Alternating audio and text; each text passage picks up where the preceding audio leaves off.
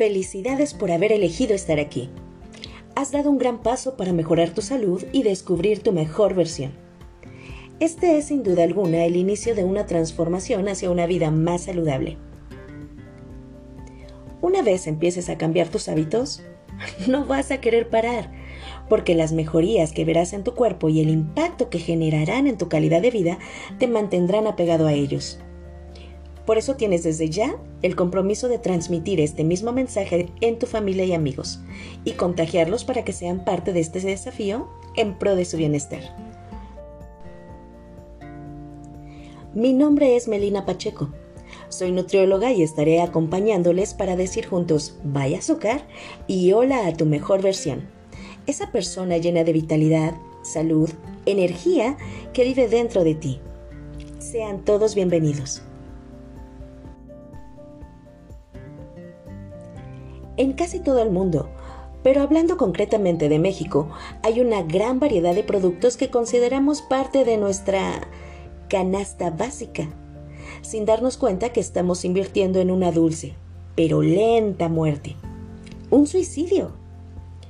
Por ejemplo, en las mañanas, que si el cafecito con leche y azúcar, unos hot cakes para desayunar con harta mermelada, el típico chocolatito caliente con conchas, una torta de tamal y champurrado para iniciar la jornada, el refresco para la comida, las papitas mientras vemos una serie, la cervecita para el calor, los taquitos nocturnos porque porque me los merezco. ¿Te suena familiar?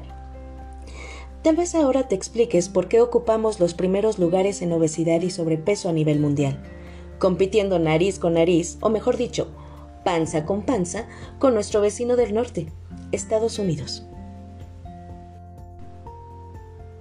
Aquí, en México, más del 70% de las mujeres mayores de 20 años tienen obesidad o sobrepeso. Y los hombres no se quedan muy atrás, son alrededor del 66%. Eso multiplica por 12 la mortalidad en los jóvenes de 25 a 35 años y además genera un aumento de entre el 22 y 34% en los gastos de las familias por cuestiones de salud. Lo primero que hay que tener en cuenta es que la obesidad es una enfermedad multifactorial. Esto es que depende de diferentes factores como la genética, la alimentación, la actividad física, el nivel de estrés o las horas de sueño. De estos factores, la alimentación sin duda juega un papel fundamental. Y entre los componentes que aumentan la posibilidad de desarrollarla se encuentran los azúcares añadidos en nuestros alimentos, que además de aumentar de forma directa la energía consumida, estimulan el apetito, promueven la inflamación y desencadenan factores metabólicos adversos. El gran problema justo es que no nos damos cuenta cuánta azúcar ingerimos al día.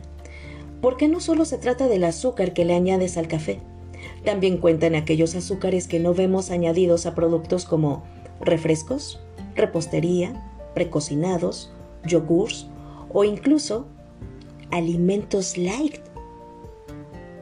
Este ingrediente no es tan fácil de localizar, pues se esconde bajo una gran lista de seudónimos como glucosa, sacarosa, melaza, dextrina, dextrosa, jarabe de maíz, concentrado de fruta, sirope de agave, fructosa, miel y varios etcéteras. Es así como el azúcar añadido en los alimentos forma parte de un patrón de productos ultraprocesados que por norma general presentan una elevada densidad calórica y un gran sabor, que al estimular hormonalmente el aumento del apetito nos hacen el caldo de cultivo perfecto para generar obesidad. Por si fuera poco, nos hemos creído la historia de que este elemento en nuestra dieta diaria es indispensable para vivir, para concentrarnos mejor, para disponer de suficiente energía y hasta para el correcto crecimiento de los niños, lo que no es del todo cierto, ya que la glucosa, el tipo de azúcar presente en los alimentos que sí es un potente motor de energía en el organismo, la podemos encontrar en alimentos mucho más interesantes, nutricionalmente hablando, incluso en deficiencia absoluta de ella, nuestro cuerpo puede producirla a partir de otros nutrientes como las proteínas. En los últimos 40 o 50 años, la alimentación a nivel mundial ha dado un giro radical. Los niños que actualmente tienen entre 8 y 9 años ya han consumido más azúcar de lo que consumieron nuestros abuelos en toda su vida, lo cual ha detonado el crecimiento exponencial de trastornos metabólicos, obesidad, diabetes tipo 2, enfermedades cardiovasculares, hígado graso, cáncer, y paremos de contar. Porque lo importante es que cada vez más y más investigaciones señalan como responsable al abuso del azúcar, sobre todo por la industria alimentaria que la añade a 3 de cada 4 productos que fabrica. Porque es un aditivo barato que alarga la duración de los alimentos, mejora su sabor, mejora la textura y cuerpo y, por si fuera poco, crea adicción, lo cual lo hace un negocio muy lucrativo. Es así como la industria alimentaria se ha encargado de hacer creer a los consumidores que las grasas son la principal causa de obesidad, dejando de lado que el consumo excesivo de azúcar también genera grasa, ya que cuando el cuerpo recibe demasiada azúcar, decide acumular ese excedente que no necesita en forma de grasa, como un modo de asegurarse de que podrá transformarla rápidamente en energía para cuando lo requiera. La insulina juega un papel importante en este proceso.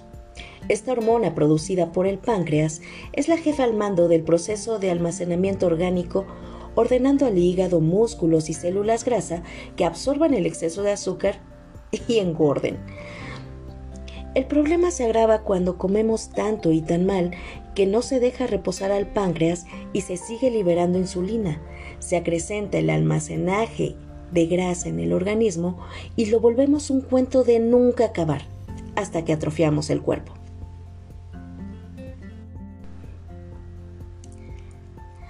Así que si no bajas de peso, y eres de las personas que a pesar de estar a dieta y comer pequeños snacks saludables, industrializados, entre comidas, seguro ya notaste que el real problema es que mantienes, sin darte cuenta, los niveles altos de insulina en tu sangre y promueves la acumulación de grasa en tu cuerpo, sin darte cuenta.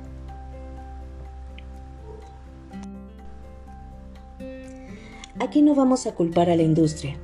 Al final de cuentas son un negocio y su responsabilidad no es cuidar nuestra salud, sino hacer crecer sus dividendos.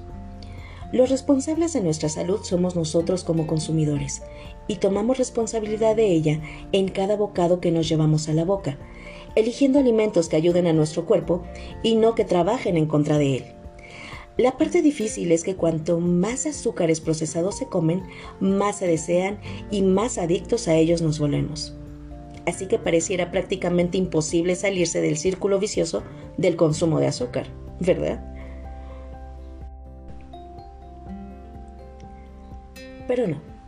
Si te interesa mejorar tu salud, rejuvenecer tu organismo y añadir calidad a tu vida, con nosotros recibirás asesoría experta y acompañamiento en este desafío en contra de lo que hace la mayoría a nivel general, cortando esta adicción de tajo. Sigue las indicaciones de nuestro equipo y prepárate para la aventura. Hoy inicias una nueva vida.